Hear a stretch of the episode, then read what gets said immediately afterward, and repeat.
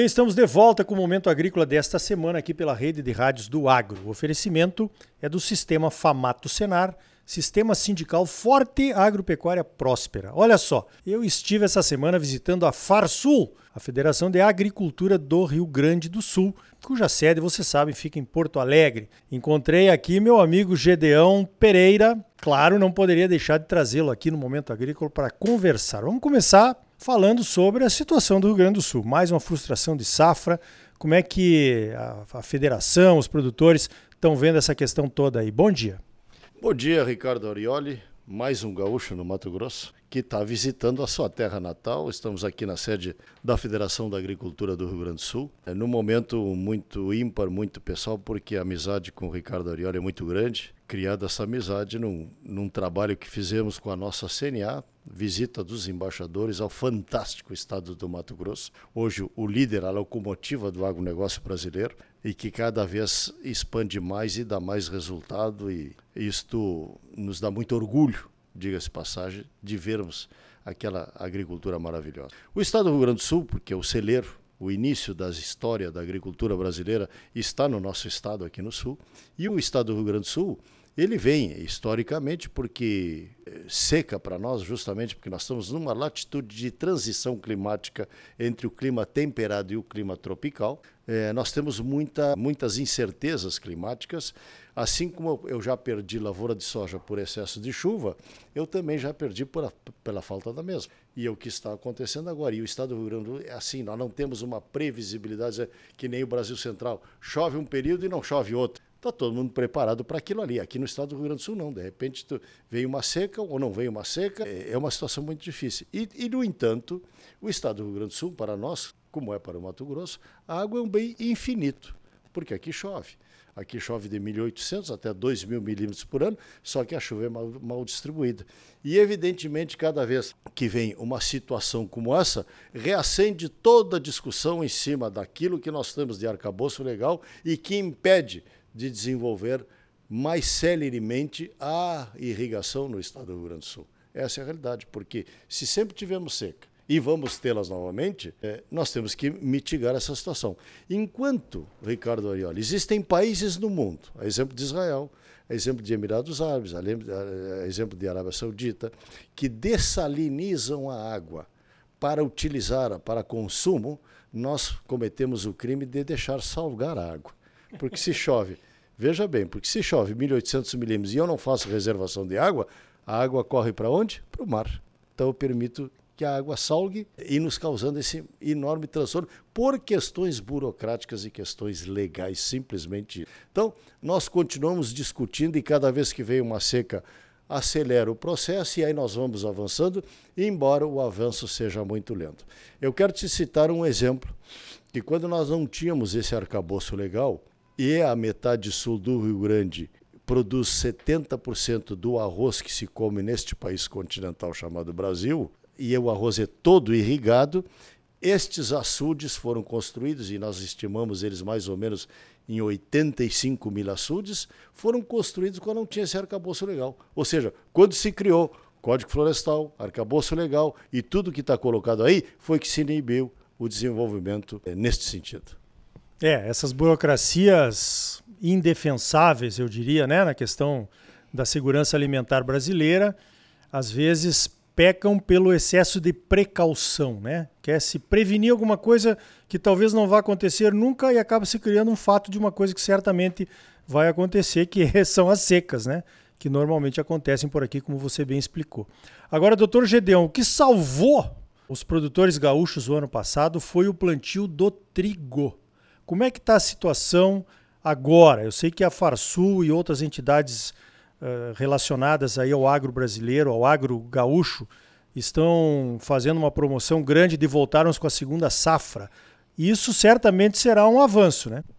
Ricardo Arioli, o Rio Grande do Sul ele tem possibilidade de também, exemplo de Mato Grosso, que já faz até três safras, também tem esta possibilidade, só que com coisas, com grãos com vegetais diferentes, evidentemente. Porque nós plantamos aqui mais ou menos 7 milhões de hectares de soja no verão e apenas 1 milhão e meio de hectares eh, de cereais de inverno, onde eu incluo aí a, uh, o trigo, cevada, centeio, triticale, aveia branca. Então o que nós estamos fazendo é propagar ao produtor que aumente, não só faça cobertura vegetal, se não faça uma cobertura vegetal e colhe um grão durante o inverno. Agora, evidentemente que nós já chegamos a discutir aqui no estado do Rio Grande do Sul, num passado já mais longínquo, se valia a pena produzir trigo ou não, porque era uma questão de mercado, porque o produtor rural, como todas as atividades empresariais, nós estamos aí para ganhar dinheiro, para termos lucro, porque o lucro é a mola mestra do desenvolvimento econômico de qualquer povo. Porque se tu não ganhar dinheiro, tu não faz. E o trigo sempre vinha com dificuldades, porque a estrutura brasileira é uma estrutura importadora, não exportadora.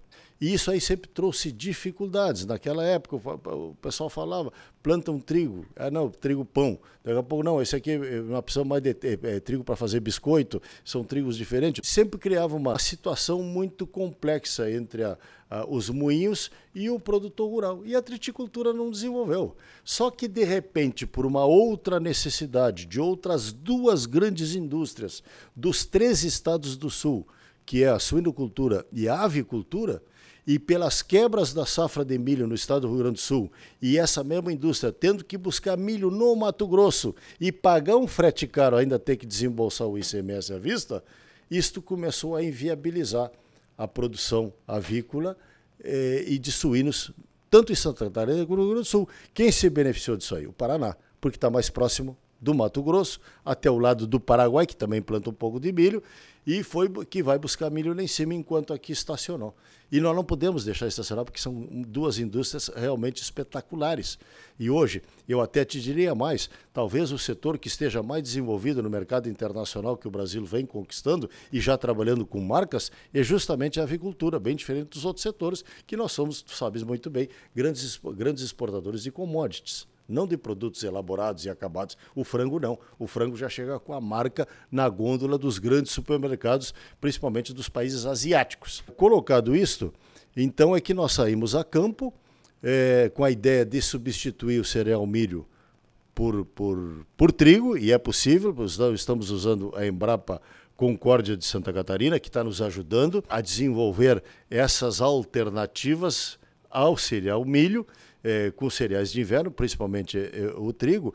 Então eu te diria o seguinte: isso trouxe um certo entusiasmo ao nosso produtor. Tanto é que o Rio Grande do Sul colheu a maior safra da história de trigo este ano, em torno de 5 milhões de toneladas. E diz passagem, o clima, é verdade, colaborou e tivemos uma colheita de um trigo de grande qualidade. Colocado isso, hoje o produtor vê a coisa da seguinte maneira: nós temos quatro vertentes mercadológicas que nos entusiasmam.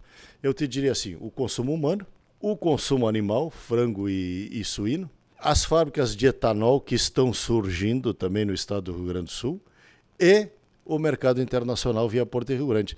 O Brasil é importador de trigo, mas o Rio Grande do Sul é exportador. O ano 2022 nós exportamos aí algo em torno de 3 milhões e meio de toneladas e esse ano talvez até exporte um pouco mais. Perfeito. Aliás, é um dos temas que nós temos discutido bastante lá dentro da Comissão Nacional de Cereais, Fibras e Oleaginosas da CNA, né, com a colaboração do Dr. Gedeão e dos demais estados que têm interesse em que o Brasil se torne também uma potência produtora de trigo, né? E que eu tenho certeza que vai acontecer, porque o produtor brasileiro é diferenciado, né? Nós vamos atrás da oportunidade financeira, em primeiro lugar. O europeu vai atrás de subsídio, é diferente. Agora, doutor Gedeão, preciso fazer a pergunta, né? Lamentáveis os dois episódios que aconteceram aqui no Rio Grande do Sul, na questão do trabalho análogo, né? Ali em Bento Gonçalves e em Uruguaiana, lá numa lavoura de arroz. Como é que a federação está vendo isso?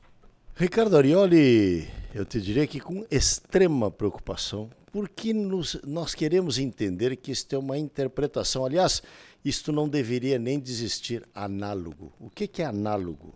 Ou é ou não é. Agora, trabalho escravo, será que. Eu já digo assim, eu duvido que exista no Brasil.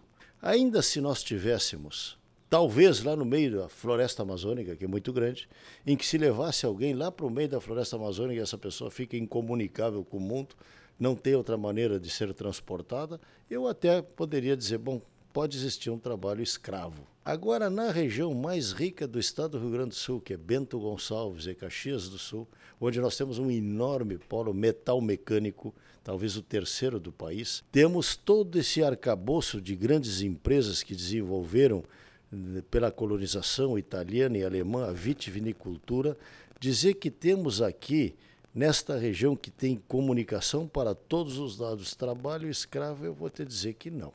O que pode existir, sim, são descumprimentos a respeito da legislação trabalhista e até por uma necessidade premente. Por quê?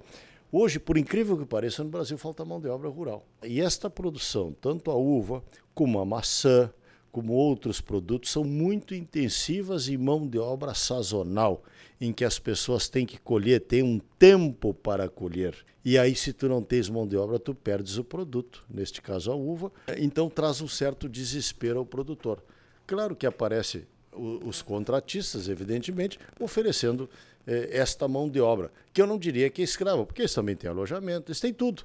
Só que, possivelmente por questões outras que eu não, não entendi ou não entendo, criaram esta situação de trabalho análogo ao trabalho escravo, que está trazendo um grande prejuízo. A mesma coisa em Uruguaiana, numa pesquisa Lavoura de Arroz, onde tinham pessoas limpando os insos da lavoura manualmente, tem que ser manualmente realmente, e que também, pelo mesmo motivo, gente que foram contratados, mas estavam recebendo bons salários, estavam sendo transportados para a cidade, indo e vindo todos os dias. Então, isso será que é trabalho escravo? Eu acho que nem análogo não é. É uma questão de interpretação legal. Mas, de qualquer maneira, nós temos aqui eh, trabalhar junto aos nossos produtores para que se possa fazer e enquadrar todo mundo dentro da legislação trabalhista, não com vistas a trabalho análogo ao trabalho escravo, porque eu acho que num, num, estado desenvolvido como o nosso isso não existe. Muito bem, essas suas colocações me fizeram lembrar o que aconteceu, o que acontecia algum tempo atrás no Mato Grosso, não tem mais acontecido porque a federação e o Senar ajudou muito a ProSoja também nessa questão de levar boa informação aos produtores, mas às vezes uma interpretação de um pequeno deslize na lei trabalhista vira uma libertação. Realmente é o que acontece, né? infelizmente. Eu acho que é, isso precisa ser discutido e realmente precisa ser revisto. Eu conversei então com o Dr. Gedeon Pereira, presidente da Federação de Agricultura do Rio Grande do Sul, a FARSUL.